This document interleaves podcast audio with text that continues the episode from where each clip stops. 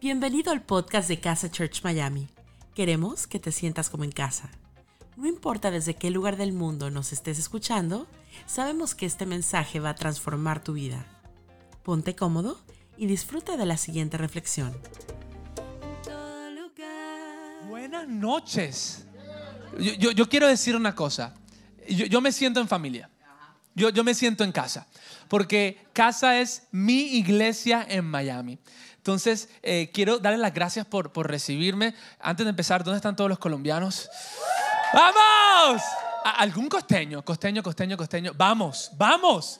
Eh, los colombianos vamos a gobernar el mundo algún día. Eh, pero después de los argentinos, porque también tienen mucha pasión los argentinos. ¿Algún argentino en la casa? ¿Argentino, argentino? Tengo que decir una cosa. Yo soy colombiano de nacimiento, pero si, si tuviera que nacer otra vez y me dieran la oportunidad de tener otra nacionalidad, sería de Argentina porque ganamos la Copa del Mundo. Vamos, Argentina.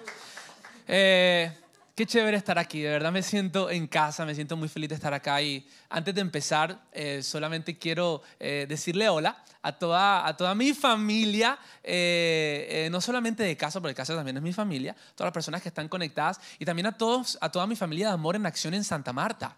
Ellos están conectados ahora, ahí va a estar mi papá, mi mamá, todo el mundo, hola, los amo. Como diría un buen colombiano, mamá, estoy triunfando. Eh, aquí estoy en casa. estoy en la iglesia más increíble de toda Latinoamérica. Y nada, estoy muy feliz. Antes de empezar, eh, yo solo quiero honrar la vida de Ese y de Marce. Yo a ustedes los amo tanto. Y, y esto, aún no ha empezado mi mensaje, así que ese reloj no puede correr todavía.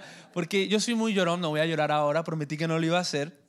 Pero yo venía caminando por ese, por la esquina de, de, de, de aquí de la cuadra y veía el parqueadero de, la iglesia y yo decía, ese, ¿cuántas memorias, bro? O sea, yo, yo me acuerdo, eh, le dije bro porque es mi bro, eh, yo me acuerdo que, que cuando, yo, cuando yo tenía como 14, 15 años, eh, me acuerdo del bus amarillo eh, entrando del campamento de sobrevivientes, sobrevivientes.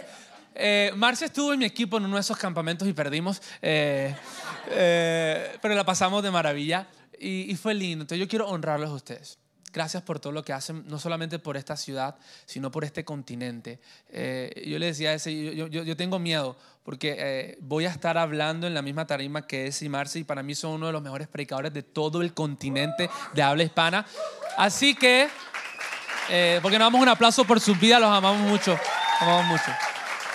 Yo no, yo no sería lo que soy hoy si no hubiéramos, eh, si tú no me hubieras aguantado horas y horas hablando porque yo hablo mucho. Yo soy de la costa de Colombia, yo hablo mucho, mucho.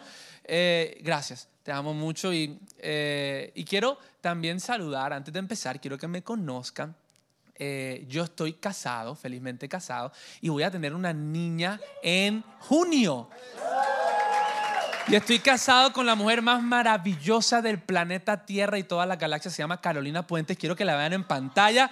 Amor, te amo. Miren esa mujer, es la mujer más hermosa del mundo. Cuando un- una- nos fuimos de viaje a Italia una vez, y, perdón, a Francia, y se ponía un gorrito francés, y la gente se le acercaba a hablarle en francés. Y yo, y a mí me hablaban en español, y yo, ¿qué quieres decir con eso? Viste cara de latino, y ahí está mi esposa, ahí tiene a tiene a mi hijita en la barriga. Amor, cuídamela, mañana estoy allá. Eh, casa, yo vine a compartir un mensaje de mi corazón. Y vine a compartir un mensaje que Dios me permitió darle a, nuestra iglesia en, Santa Marta, Colombia. Y le he puesto por título a estos pensamientos, el misterio de la comunidad. El misterio de la comunidad. El misterio de la comunidad es algo hermoso porque yo me acuerdo que hace un par de meses, eh, Caro y yo tuvimos la cita en el doctor para enterarnos del, del género eh, de, de nuestra hija. Y cuando entramos, Caro estaba muy nerviosa, no podía esperar. Eh, de hecho, ya, ya habíamos ido un par de, de citas un- mm, cada mes y no habíamos podido ver a, a nuestra hija. No les dije el nombre, se va a llamar Miel. Yo sé, qué creativo soy yo. No, ese nombre se lo inventó Caro. Eh, eh, y, y- y no sabíamos qué era y Caro estaba un poquito frustrada. Entonces llegamos a la cita rápido y el, el doctor eh, pues le hizo la ecografía Caro y, y- yo creo que el doctor fue un poco fuerte porque nos lanzó la bomba sin nosotros esperarlo y nos dijeron, no, el doctor de repente estaba haciendo la ecografía Caro y dice, ah, ok, van a tener una niña. Y yo como que, ¿ah? En ese momento Caro empieza a llorar, yo saco el celular a grabar a Caro, fue una locura, fue hermoso. Eh, y cuando salimos de, de, de, la oficina del doctor, empezó algo muy interesante eh, entre Caro y yo. Caro enseguida le entró el acelere acelere en la costa significa eh, the, rush. Eh, empezó como enseguida quiso, me dijo enseguida, bueno, el próximo paso es que tenemos que tomarnos una foto y tenemos que subirlo a Instagram. Y yo, ok, lo dijo una vez, nos montamos en el carro, me dijo la foto. Ahora que lleguemos a la casa, tengo que pedirle a tu hermana Natalia que me preste la foto, la cámara instantánea para tomarle una, una, foto y tomarnos una foto y subir. yo, ok. Llegamos a la casa y digo, bueno, la foto, vamos a tomarnos la foto. Y yo debo ser honesto, juzgué a mi esposa. En mi mente. y dije, también se lo dije, amor, tú sí eres superficial. Disfrutemos de este momento los dos. No hay que mostrarlo en redes, porque tú sabes, las redes son tóxicas y tal y todo eso. Y Caro, eh, y Caro me dijo, amor, amor, espérate, no, no, no es eso. Es que hay tantas personas que están esperando en, nuestra iglesia poder saber cuál es el resultado del examen, que yo necesito comunicarlo de una manera. Y Caro abrió su Instagram y me mostró literalmente 80 mensajes. Y en ese momento sentí que, si se han dado cuenta cuando Dios te pega una cachetada, como que Dios te dice, puc, puc, puc. oye, no le quites a Carolina la bendición de la comunidad. Más bien, sube eso a Instagram tú y deja que te feliciten por lo que te acaba de pasar. ¿Sabes una cosa? la comunidad de Dios es todo un misterio. De hecho, quiero decirte que el plan de Dios desde antes de que el mundo existiera, antes de que el cosmos arrancara, inclusive antes del jardín del Edén, antes de que se escribiera Génesis, en el corazón de Dios siempre hubo un solo plan. Ahora esto puede ser difícil para muchas personas porque te han tal vez explicado a Dios de una manera equivocada. Pero el plan de Dios siempre fue tener una familia, tener una comunidad. De hecho, quiero leerte algo que está en Efesios y para que sepas que es Efesios, si es la primera vez que visitas casa, visitas nuestra iglesia casa, eh, vas a saber que Efesios lo escribió Pablo, el apóstol que escribió la mayoría del viejo, del Nuevo Testamento, perdón. Y dicen los teólogos que Efesios es la carta dirigida a la iglesia para explicar el misterio de la comunidad. Mira lo que dice Efesios 3, del 6 al 7. Yo no sé si esto lo leo en pantalla o lo leo, o lo, leo por acá. Voy a buscarlo, porque no lo tenía acá. Ah, ok, está, dice, y el plan de Dios consiste en lo siguiente. Tanto los judíos como los gentiles, tienes que entender que, que gentiles, en este, en este versículo significa toda persona que no era judía. En tanto gentiles como judíos que creen la buena noticia, gozan por igual de las riquezas heredadas por los hijos de Dios. Ambos pueblos, ambos, tipos de personas forman parte del mismo cuerpo. Palabra importante, cuerpo. Y ambos disfrutan de la promesa de, las bendiciones porque pertenecen a Cristo Jesús. Por la gracia y por el gran poder de Dios, dice Pablo, se me ha dado el privilegio de servirlo anunciando esta buena noticia. Y saltamos al 10, quiero que saltemos al 10 y quiero que lo leamos. Dice, ya sabemos cuál es el plan, que Dios pudiera tomar de dos tipos de personas diferentes en el mundo, unirlos y que juntos conformaran un solo cuerpo. ¿Y cuál fue el propósito de este plan? El propósito de Dios con todo esto fue utilizar a la, digan conmigo, iglesia. A la iglesia para mostrar su amplia la amplia variedad de su sabiduría a todos los gobernantes y autoridades invisibles en las eh, invisibles que están en los lugares celestiales. Es decir, que el plan de Dios siempre fue un plan eterno, como dice el 11. Ese era su plan eterno, el que llevó a cabo por medio de Cristo Jesús nuestro Señor. Lo que Pablo está tratando de decir es que Dios siempre tuvo un plan. El plan de Dios siempre fue sencillo, aunque te lo han dibujado mal. Eh, siempre ha sido tener una familia. Y que esa familia aquí en la tierra pudiera expresarle a todos los demás que aún no conocen esta buena noticia, que Dios es un Dios bueno, lleno de amor y está con los brazos abiertos para todo el mundo. Qué hermosa noticia nos da Pablo, porque Pablo al final del día, el plan escondido que Dios siempre ha tenido y que se expresa a lo largo de toda la Biblia, siempre ha sido la iglesia. De hecho, la Biblia dice en Efesios, en esa misma carta, en alguna otra parte, dice que este misterio Dios se lo escondió a todas las figuras del Antiguo Testamento.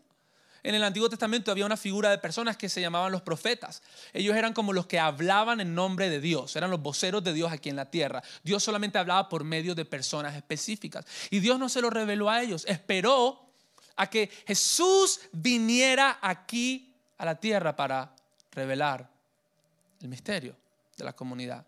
Porque al final del día la iglesia es una gran comunidad.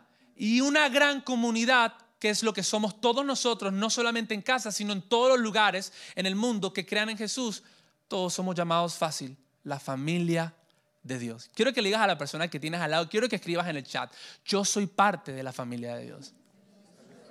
Yo soy parte de la familia de Dios. Y sabes una cosa, a Dios le encanta este concepto de comunidad. De hecho, a Dios le fascina ver a su familia unida. Dios le encanta cuando nos reunimos no solo en este lugar, sino cuando nos reunimos en línea, en las transmisiones, cuando nos reunimos en los, en los círculos, cuando nos reímos, cuando la pasamos bien. A Dios le gusta esto. Y en la Biblia esto lo podemos ver en Salmos 133, del 1 al 3. Salmos son libros poéticos, son canciones. Mira qué linda esta canción. Esta canción no la escribió Maluma, no la escribió nadie más. Creo que la escribió el apóstol, el, apóstol, el rey David. Dice, no hay nada más bello ni más agradable que ver a los hermanos vivir juntos en armonía. Mira lo que sigue diciendo el versículo. Es tan agradable ver esto como oler el buen perfume de los sacerdotes. Los sacerdotes en ese entonces eh, eh, eran, eran las personas que mejor se vestían en la sociedad y se ponían perfume muy caro. Perfume, perfume que corre de la cabeza a los pies. Es tan agradable como la lluvia del norte que, que cae en el monte de Hermón y corre a Jerusalén en el sur. Y mira lo que dice este versículo, es hermoso. A quienes viven así como, ¿de qué manera? En armonía, eh, eh, en comunidad como un cuerpo unido, sin diferencias o que resuelven las diferencias. A los que viven así en el misterio de la comunidad, Dios los bendice con una larga vida. Te puedo dar un tip para que se puedan alargar tus años. No solamente haz ejercicio, eso es bueno, haz ejercicio, come bien, vive en comunidad. Conéctate a una comunidad, conéctate a la comunidad de casa. Es el misterio de la comunidad. Y lo hermoso y que al final del día las buenas noticias del Evangelio son simples. Jesús vino a construir la familia que Dios siempre quiso tener aquí en la tierra. Como vino a unir lo que estaba separado. Vino a, reparar lo que estaba averiado. Vino a sanar lo que estaba enfermo. Vino a cambiar la perspectiva que la religión nos había dado acerca de Dios. Vino a unir lo que estaba separado. Jesús vino a construir la familia que Dios tendrá para siempre. Es decir, Jesús vino a construir la iglesia, a unirnos a todos nosotros en la iglesia y también vino a mostrarnos cómo disfrutar de la comunidad que Él vino a construir. Jesús vino a vivir el hábito de la comunidad y a esto le llamamos las buenas noticias. ¿Alguien está feliz que Jesús vino a construir la familia que todos íbamos a tener para siempre? Son las buenas noticias. Y lo hermoso de Jesús, y me gusta porque, porque me he dado cuenta, yo sigo mucho a casa, yo soy un fan de casa. Eh, eh, ahí está, ustedes están viendo, están viendo, están hablando de The Chosen. Si no la has visto hasta ahora, mírala, es increíble, vas a llorar mucho en cada capítulo pero muestra una faceta hermosa de Jesús. Y cuando tú ves, no solamente The Chosen, sino lees los cuatro evangelios de Jesús, los cuatro evangelios de Jesús, Mateo, Marcos, Lucas y Juan, son las biografías de Jesús de cuatro perspectivas diferentes. Tú ves que Jesús vino a construir una comunidad diversa. Jesús vino a construir una comunidad de diferentes niveles sociales. Jesús tenía gente en su comunidad que tenía mucho dinero, de hecho, las personas que financiaban el ministerio de Jesús eran mujeres muy ricas. De hecho, una de ellas era esposa de la mano derecha del rey de ese momento en Israel. Tenía plata la señora. Pero él vino también a unirla con pescadores humildes que no tenían ni cómo pagar su renta. Vino a construir, a romper los estratos sociales. Jesús vino a, construir una comunidad diversa de diferentes ocupaciones. Pescadores, recaudadores de impuestos. Había un par de terroristas en el círculo de Jesús también. Esto me lo enseñó ese, eso, se lo voy a robar a ese. Eh, pero dentro de, de, de, los discípulos de Jesús habían dos personas muy interesantes. Uno era Mateo, que era un recaudador de impuestos que trabajaba para Roma. Roma tenía subyugado a Israel. Y en el otro lado había otro eh, eh, discípulo de Jesús que se llamaba Simón. De el celote. Y Simón el celote era un tipo como de, un grupo extremo que quería matar a todo el mundo que tuviera que ver con Roma. ¿Ustedes se imaginan a Simón el, el celote y a Mateo en la barca cuando estaba lloviendo? Eh, volteate para que veas cómo te tumbo, Mateo. ¿Qué vino a decir Jesús? Hey, en mi comunidad las diferencias políticas pasan a un segundo plano. Todos somos iguales. Alguien dele gracias a Jesús que la iglesia no fue llamada a tener diferencias por política. Somos los mismos, con pensamientos diferentes. También vino a construir una comunidad diversa de géneros. Tú sabes que en ese entonces la mujer era muy discriminada en Israel. Y Jesús incluyó en su círculo de amigos a mujeres y a hombres. De hecho, a la primera persona que el Jesús resucitado se le presenta es a una mujer, a María. Vino a construir una comunidad diversa. Y amo que Jesús, pudiendo construir su, su, su, o pudiendo vivir su ministerio, Jesús vino y vivió su vida aquí en la tierra, pudiendo vivirla solo, pudiendo hacer las cosas más grandes en la, aquí en la tierra, solo sanar personas, construir esta familia solo, él decidió vivir su vida en comunidad. Él, él tenía todo el poder de hacerlo solo, pero él decidió aún así rodearse de 70 personas que lo conocían, 12 discípulos cercanos y tres amigos íntimos. Entonces, si Jesús, siendo la persona, Dios hecho carne, el hombre más poderoso que ha pisado esta tierra, decidió vivir su vida en comunidad y no solo como un llanero solitario, ¿qué nos hace pensar a nosotros que tenemos el poder suficiente para cargar el peso de esta vida solos? No, no, no, pasa, no, no sucede. Necesitamos vivir en el misterio de la comunidad. De hecho, eh, Jesús le, encantaba tanto la, la, comunidad que Jesús incluía la comida. ¿Tú sabías eso? Eh, de hecho, la comida y la comunidad siempre iban de la mano para Jesús. Jesús tenía la, costumbre, hay gente que se ríe como que no hace dieta, pero eh, Jesús tenía la costumbre de sentarse a la mesa hacer comunidad todo el tiempo. De hecho, en el Evangelio de Lucas es el Evangelio en el que más se muestra momentos en los que Jesús estaba comiendo. Son nueve momentos. Jesús en una mesa convenció a Mateo de que se uniera a su movimiento. Jesús en una mesa despidió a sus discípulos antes de irse. A Jesús le gustaba comer. Estoy seguro que a Jesús le gustaba la comida costeña de Colombia. Seguro. El queso costeño, con café con leche en la mañana y una arepa de huevo. Eso mismo. Los colombianos están teniendo momentos de crisis ahora mismo. Jesús le gustaba la comida. Además, puedo lanzarle un reto a los líderes de los círculos.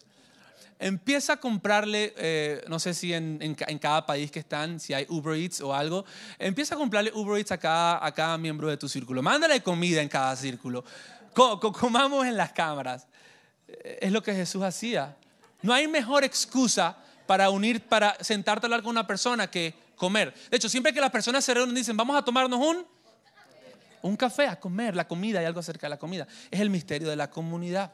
¿Sabes qué he entendido yo? Que hay el equilibrio espiritual perfecto. No es solamente tener tiempo de soledad, tener tiempo de silencio, orando, leyendo la Biblia. Cuando yo solamente en una balanza espiritual, solamente eh, eh, eh, invierto en mi espíritu de esa manera, la balanza se desequilibra. En cambio, el equilibrio perfecto que Jesús nos muestra en su vida es tiempo solo, solo él con el Padre. La Biblia dice que Jesús se apartaba a lugares solitarios, a, orar, a escuchar a Dios, a tener tiempos de vulnerabilidad. Pero cuando no tenía esos momentos, vivía constantemente en comunidad. ¿Qué tal si el equilibrio de tu vida espiritual lo vas a encontrar en tener eh, tiempo solo con Dios, pero también tiempo en comunidad? También conectarte en los círculos para que hables con personas. ¿Qué tal si los milagros más grandes que pueden pasar en tu vida no van a pasar solamente en una transmisión escuchando? A ese, sino que van a pasar en un círculo cuando escuches a una persona contar su testimonio. Hay un poder muy grande en la comunidad que estamos, podemos perderlo. Es el equilibrio perfecto, estar solo con Dios y estar acompañados de amigos. De hecho, uno de los valores de casa es la, la amistad, es nuestro código de honor. Yo me lo sabía, se lo prometo, porque lo hablé con ese antes. Y sabes una cosa, tal vez tú has tenido malas experiencias con la comunidad de Dios, con la familia de Dios, con la iglesia. Tal vez lo has tenido, malas experiencias. Porque seamos honestos, hay muchos problemas hoy en día con muchos lugares que no hacen sentir a muchas personas amadas, hacen sentir a muchas personas rechazadas. Alguien le da gracias a Dios que casa no es un lugar que rechaza personas, es un lugar que atrae personas. Pero tal vez tú, tú que me estás viendo aquí no has dado el paso de unirte a la comunidad, porque una cosa es conectarte a las transmisiones. Y está bien, es hermoso. Y si eso es lo que ahora sientes hacer, bienvenido sea. Pero podemos estar perdiendo de algo mucho más profundo cuando nos unimos a la comunidad, cuando nos conectamos, cuando prendemos nuestras cámaras en un círculo, cuando venimos a, tal vez a las personas que viven en Miami, cuando venimos a este lugar, cuando nos abrazamos, cuando nos saludamos. Tal vez tú no lo haces porque has sido herido, pero seamos honestos por un momento. Tal vez tú has tenido experiencias negativas con iglesias, con este concepto de comunidad, porque otras personas han distorsionado el concepto. Las personas que lo que te hirió no fue el concepto divino de iglesia y de comunidad que Dios siempre tuvo en su corazón. Lo que, los que te hirieron fueron los representantes de este concepto. Entonces tu problema no debe ser con el concepto divino, tal vez tiene que ser con las personas que te hirieron. Es decir, tú aún necesitas vivir en comunidad. Y tal vez has sido herido y, está bien no estar bien. Lo que no está bien es quedarte no estando bien. Estamos llamados a sanar, a, salir adelante, a volver a arriesgarnos. Arriesgate y conéctate en un círculo. Arriesgate y ven aquí si estás en Miami. Arriesgate, arriesgate a unirte a la comunidad. Quiero leerte algo que pasa lindo en comunidad y está en Salmos 92 del 12 al 14. Mira lo que dice, dice, como palmeras florecen los justos, como cedros del Líbano crecen. Tú y yo somos justos.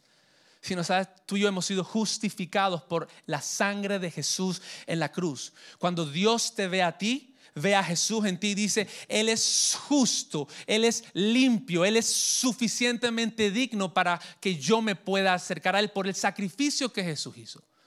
Entonces, como los justos eh, dicen plantados en la casa del Señor. Dile a la persona que tienes al lado, describe en el chat conmigo, plantado. Palabra hermosa, plantados en la casa del Señor. Y dile, dile otra vez a la persona que tienes al lado, florecen en los atrios de nuestro Dios. Y creo que hay uno más. Aún en su vejez darán fruto y siempre estarán vigorosos y los sanos. qué linda esta idea de que cuando yo me planto en la comunidad de Dios, cuando yo en la iglesia paso de ser un simple asistente, un simple usuario que se conecta y paso y doy el paso de fe y me conecto a la comunidad, me planto en la comunidad, empiezo a florecer. Y, sabes que hay muchas vidas alrededor nuestro que están marchitas. O tal vez tú en algún momento te habrás encontrado marchito en tu vida. Tal vez la religión te ha secado. Tal vez el dolor te ha secado. Tal vez los traumas de tu niñez te han secado. Tal vez las experiencias dolorosas te han secado. Pero hay un poder oculto en cuando tú te conectas a la comunidad de Jesús, a cuando te unes a la familia. Hay un poder oculto que de repente todo empieza a cambiar, empiezas a florecer, tu rostro se ve diferente, la gente empieza a hablar contigo y nota algo diferente. Poquito a poquito tu salud mental va mejorando porque la dopamina empieza a activarse cuando ves comentarios, cuando ves a las personas por medio de las cámaras. Tu vida empieza a florecer cuando te arriesgas a salir de tu zona de confort y te unes a la familia de Dios. Escucha, esto no lo digo yo, esta es la promesa de Dios sobre tu vida, que vas a florecer cuando te arriesgues a llamar a este lugar tu verdadera casa. florecen. Para terminar, te voy a decir dos cosas, que, dos maneras, porque tú dirás, ¿cómo? ¿Cómo me puede ayudar la comunidad? ¿Cómo me puede ayudar la iglesia de Jesús a florecer en mi vida. Quiero darte dos cosas muy rápidas. La primera, la comunidad o la iglesia de Jesús oxigena tu fe. Oxigena tu fe. Yo no sé qué pasa, pero algo pasa cuando estamos reunidos aquí en línea, cuando estamos conectados en la transmisión, cuando estamos, algo, algo empieza a pasar. De hecho, lo dije ahorita, la Biblia dice que donde hay uno, donde hay dos o más reunidos en mi nombre, ahí estoy. La también dice que eh, eh, Dios, Él habita, Él camina en la alabanza de su pueblo. Es decir, cuando, estamos cantando todos juntos, cuando empezamos a, dar nuestra alabanza, cuando empezamos a cantarle, cuando estamos juntos, cuando empezamos a ser vulnerables unos a otros, aparentemente eso hace que Dios se manifieste. Oxigena tu fe. Oxigena tu fe. ¿Sabes qué he aprendido yo? Yo, yo le tengo mucho miedo a la sangre. ¿Alguna, algún compañero mío que le tiene miedo a la sangre? ¿Tú también le tienes miedo a la sangre? ¿Sabes hace cuánto no me saco la sangre? Hace siete años. Pero estoy bien, estoy bien, estoy bien porque el Espíritu Santo me... No, mentira. Tronco religioso. Um, yo creo que la iglesia es como un banco de sangre, pero en vez es un banco de fe. ¿Cómo así? ¿Tú sabes cómo funcionan los bancos de sangre? Yo no mucho, me explicaron porque no voy a ellos. Pero me dijeron, si me equivoco, la culpa es del que me dijo, mi esposa, no mentira. Amor, te amo. Un día la llevó a un banco de sangre que se sacara la sangre y se desmayó. Y yo casi me desmayó atrás de ella. Y, al parecer cuando tú pones sangre eh, en un banco, tú, tú, tú, guardas sangre tuya, la das en un banco. Eh, pero cuando tú necesitas sangre, tú puedes ir y pedirla, un tipo de sangre diferente. ¿Qué tal si la iglesia es como un banco de fe? De que muchas veces te vas a conectar en un círculo, muchas veces vas a venir a este lugar y hay, hay, días en los que tal vez tú vas a dar fe. Tú le vas a dar fe a una persona, le vas a prestar fe a una persona. Le vas a, ver personas que necesitan ayuda y, tú vas a decirle, tú, puedes. No, tranqui. Esta semana fue mala. Esta es tu semana. Dios está contigo, Dios no está en tu contra.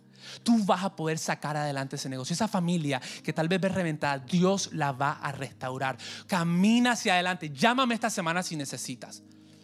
Yo le llamo eso que muchas veces nosotros tenemos que caminar con fe prestada. Porque muchas veces nosotros no vamos a hacer lo que entregamos fe en este banco, sino que muchas veces vamos a tener que hacer uso del banco de la fe. En estas días, semanas que vamos a llegar aquí rotos, destruidos. Has tenido esas semanas largas, horribles, que dices, yo necesito de mi iglesia. Y yo le doy tantas gracias de que, de que casa sea una, una casa de gracia. Porque Religión es, uy, me equivoqué, he tenido una semana difícil, que nadie de mi iglesia se entere. Pero gracia es, he tenido una semana difícil, me equivoqué toda esta semana, necesito a mi iglesia para que me saque adelante. Y qué hermoso que muchas veces vamos a venir a este lugar y vamos a tener que decirle, Dios, yo hoy necesito sangre, yo hoy necesito fe. Hoy necesito que alguien me preste y tal vez vas a encontrarte con un par de personas que te van a decir, hoy tú necesitas esta semana, tú eres capaz. Tú vas a salir adelante, tu familia va a salir adelante, ese negocio va a salir adelante. Llámame esta semana si necesitas. Y esa semana caminaste con fe prestada. Yo necesito caminar con fe prestada a veces. Yo no soy tan fuerte. Y yo soy, soy un pastor, pastoreo. Eso no es la gran cosa, créanme los mismos problemas tenemos. Y hay veces en que mi banco de fe es el mismo que me ayuda a formarme. Ese, no, necesito que me hables. Dime. Y yo cuando lo llamo, lo, lo llamo como dos horas. Parezco, parezco una novia, pero necesito que me hables, che, tira, dale. Porque un día me acuerdo de esas palabras, nunca te acuerdas que me las diste, me dijiste, cuando vos no tengas fuerzas, llámame que yo te empujo. ¿Sabes que en la iglesia oxigena nuestra fe? ¿Sabes que Tal vez la razón por la que muchas personas se terminan nunca avanzando en su carrera de la fe es porque le tuvieron miedo a conectarse a la comunidad y nunca recibieron los empujones que solamente podías recibir tú en comunidad. Hay cosas que Dios solamente va a hacer por medio de las personas que están a tu alrededor, porque Dios usa el cuerpo de Cristo aquí en la tierra para empujarte a lugares que tú nunca podrías llegar basado en tu propio tiempo de oración, meditación.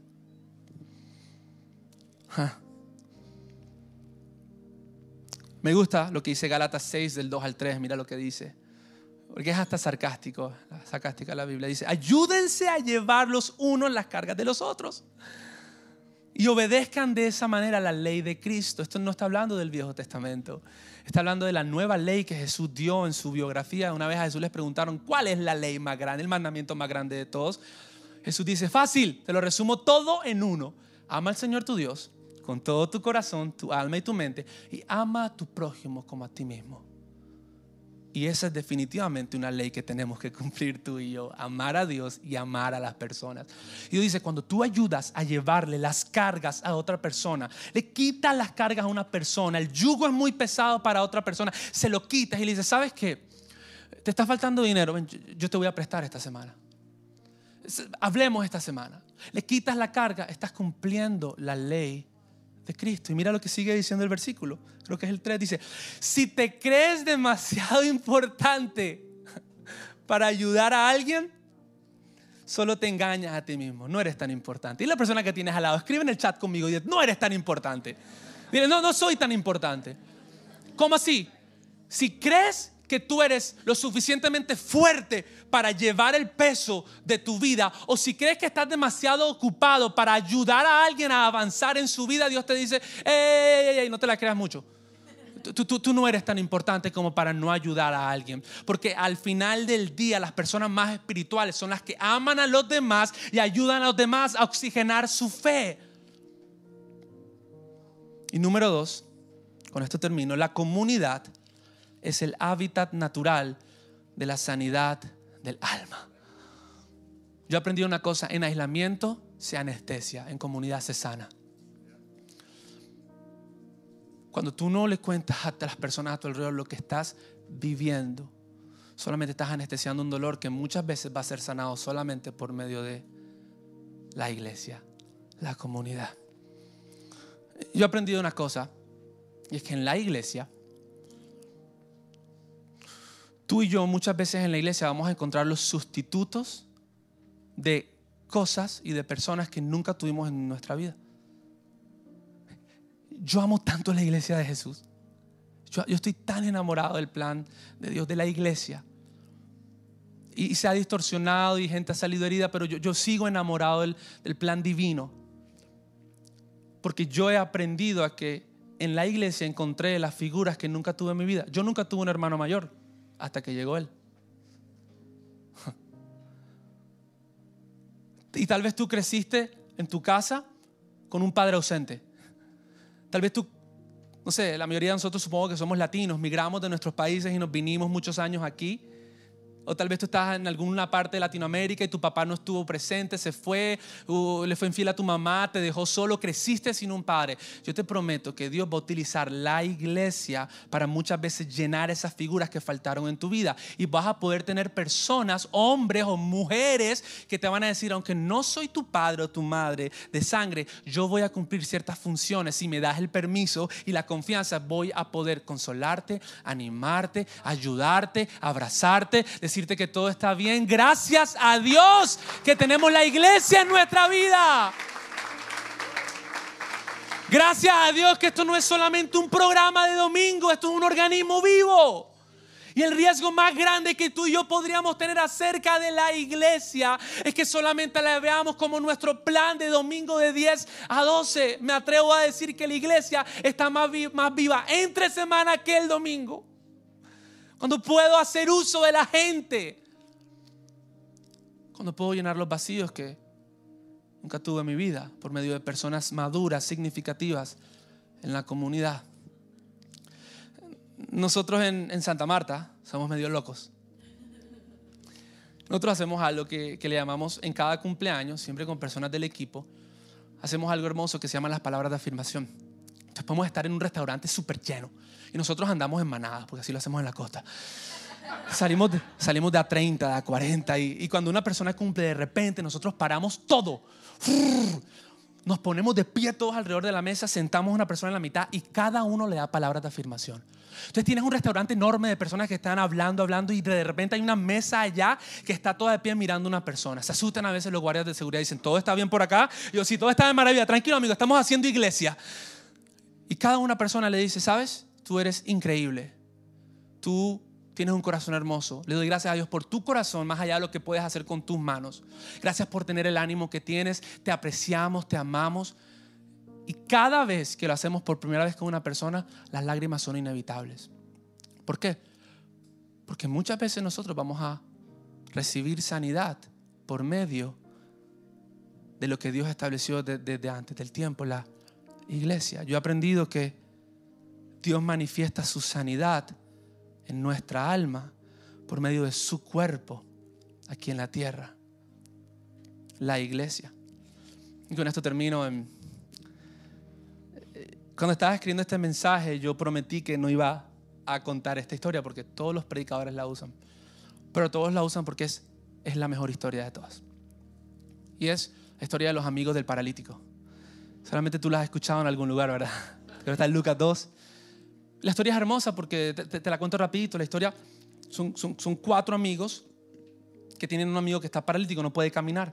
Ellos toman cada parte de la camilla y van a buscar a Jesús. Jesús estaba ocupado haciendo cosas de Jesús, en modo rockstar, llenando casa, llenando auditorio y llegan y, la casa estaba repleta, lo quieren meter por la, por la puerta de entrada, no pueden, porque está repleta la casa. Cualquier persona se hubiera dado por vencido ahí. Yo me hubiera dado por vencido ahí. Bueno, hay que venir la próxima, mañana, la próxima gira de Jesús por acá, por Judea. Dice, no, no, no se vencieron. Más bien ellos se montaron al techo abrieron un hueco, bajaron al paralítico. Y Jesús en ese momento dice una de las frases que más a mí, que a mí más me da sentido de hacer la iglesia. Jesús dice en ese momento, Jesús, viendo la fe de sus amigos, sanó al paralítico. Y me ponía a pensar muchas veces que esa es una figura de la iglesia. Y es donde lo hemos equivocado todo en que tal vez nosotros como iglesia nunca fuimos llamados a sanar a las personas. Fuimos llamados solamente a cargar a todos los paralíticos que entran cada semana aquí, que se conectan cada semana en los círculos, traer a los paralíticos, abrir los techos, romper, subir, pasar las barreras de la religión, ayudarlos a toda costa para ponerlos delante de Jesús y que Jesús diga, por la fe de ellos, tú eres sano. Tú sabes que muchas veces ni siquiera va a ser tu fe la que te sane, va a ser la fe de tus amigos y de la comunidad, que aunque tú no creas en ti, la comunidad te dice, creemos en ti y en todo lo que Jesús puede hacer. Entonces Jesús dice, mira la fe de ellos, eres sano. Es el misterio de la comunidad, el misterio de la iglesia. Es el misterio que Dios decidió esconderle a todo el mundo en el Viejo Testamento, pero que Jesús vino a revelar lleno de gracia, lleno de verdad, vino a decir, ya no hay barreras entre el hombre y yo, he venido a construir una familia para que todo aquel que crea en mí, en mi familia, no se muera, sea sano, tenga vida eterna y viva junto con nosotros por el resto de la eternidad. Casa, se me está acabando el tiempo podría retarte hoy a que pases de ser un simple asistente, usuario que se conecta, y pases a ser miembro de la comunidad. Y que en cada espacio que tengas puedas aprender a ser vulnerable, abrir tu corazón, decirle, hoy no estoy bien, esta semana me equivoqué, no puedo caminar más, hasta aquí llego. He aprendido que la vulnerabilidad es cuando le doy todas las armas que podrían matarme a mí, se las doy a otra persona esperando que no me dispare. Y cuando lo hago y no me dispara la persona que le conté en mi vida y que podría utilizar todo lo que le dije para hacerme daño, cuando no me mata, sino que me dice, te sigo amando igual que hace 10 minutos que me contaras todo lo que habías vivido. En ese momento algo empieza a sanarse. Una brecha empieza a cerrarse. Una herida empieza a cicatrizarse. Y empiezo a creer en el misterio de la iglesia. ¿Puedo orar por ti? ¿Puedo orar por ti todos los que están en línea? Quiero que cierres tus ojos. Espíritu Santo, gracias. Gracias por revelar a Jesús. Gracias por revelar su propósito en la tierra. Venir a unir, no a dividir. A crear, no a destruir. A formar, no a desarmar. Y a instaurar el misterio más grande de todo el mundo. La iglesia, la comunidad, la familia de Dios. Oro por cada persona que esté aquí, Señor. Que esté conectada en, en línea. Padre, si ellos hasta el día de hoy han tenido heridas, si la iglesia les ha hecho daño, muéstrales, Espíritu Santo, que tú los vas a sanar con el mismo ente que los hirió. Y ahí es donde vas a mostrar tu poder y vas a decirle, no fue la iglesia la que te hirió, fue los representantes errados que te hicieron. Y gracias por la sanidad de esta casa. Padre, yo quiero creer que tú vas a traer decenas de personas heridas a este lugar, a esta plataforma. Y tú las vas a sanar porque, Señor, nosotros solamente somos amigos de paralíticos. No somos los que sanan, somos los camilleros, somos los enfermeros. Tú eres el médico y tu iglesia es el hospital. Gracias. Y tal vez tú estás conectado en línea o estás aquí hoy. Y tal vez tú nunca habías entendido este misterio. Nunca habías entendido lo que Jesús vino a hacer. Yo quiero darte una oportunidad para que tal vez seas intencional externamente con lo que estás sintiendo por dentro. ¿Y qué es tal vez lo que estás sintiendo por dentro? Yo no me quiero perder de ese plan. Yo quiero salir adelante. Yo quiero que mi alma se sane. Yo necesito una comunidad. Eso se llama creer en Jesús, nacer de nuevo y pertenecer en la familia de Dios. Y tal vez esa es tu, tu decisión el día de hoy en línea, aquí, quiero que con tus ojos cerrados te vamos a acompañar todos en este salón. Quiero que le digas simplemente, Jesús, te necesito. Quiero ser parte de tu familia. Hoy creo en ti y en tus buenas intenciones para mi vida. Así que gracias por unirme a tu familia. Enséñame a vivir de aquí en adelante. En el nombre de Jesús. Amén y amén. Casa, los amo. Nos vemos en una próxima ocasión. Gracias por habernos acompañado en esta enseñanza de Casa Church Miami. Esperamos que haya sido de mucha ayuda. Te invitamos a que lo compartas en tus redes sociales y que nos dejes tus comentarios. Para más información de nuestras actividades o para conocer más de nuestra iglesia, puedes ingresar en casachurch.miami y seguirnos en nuestras redes sociales. Antes de despedirnos queremos declarar bendición sobre tu vida. Que el Señor te bendiga y te guarde, que haga resplandecer su rostro sobre ti, que tenga de ti y de nosotros misericordia y que ponga en tu vida paz.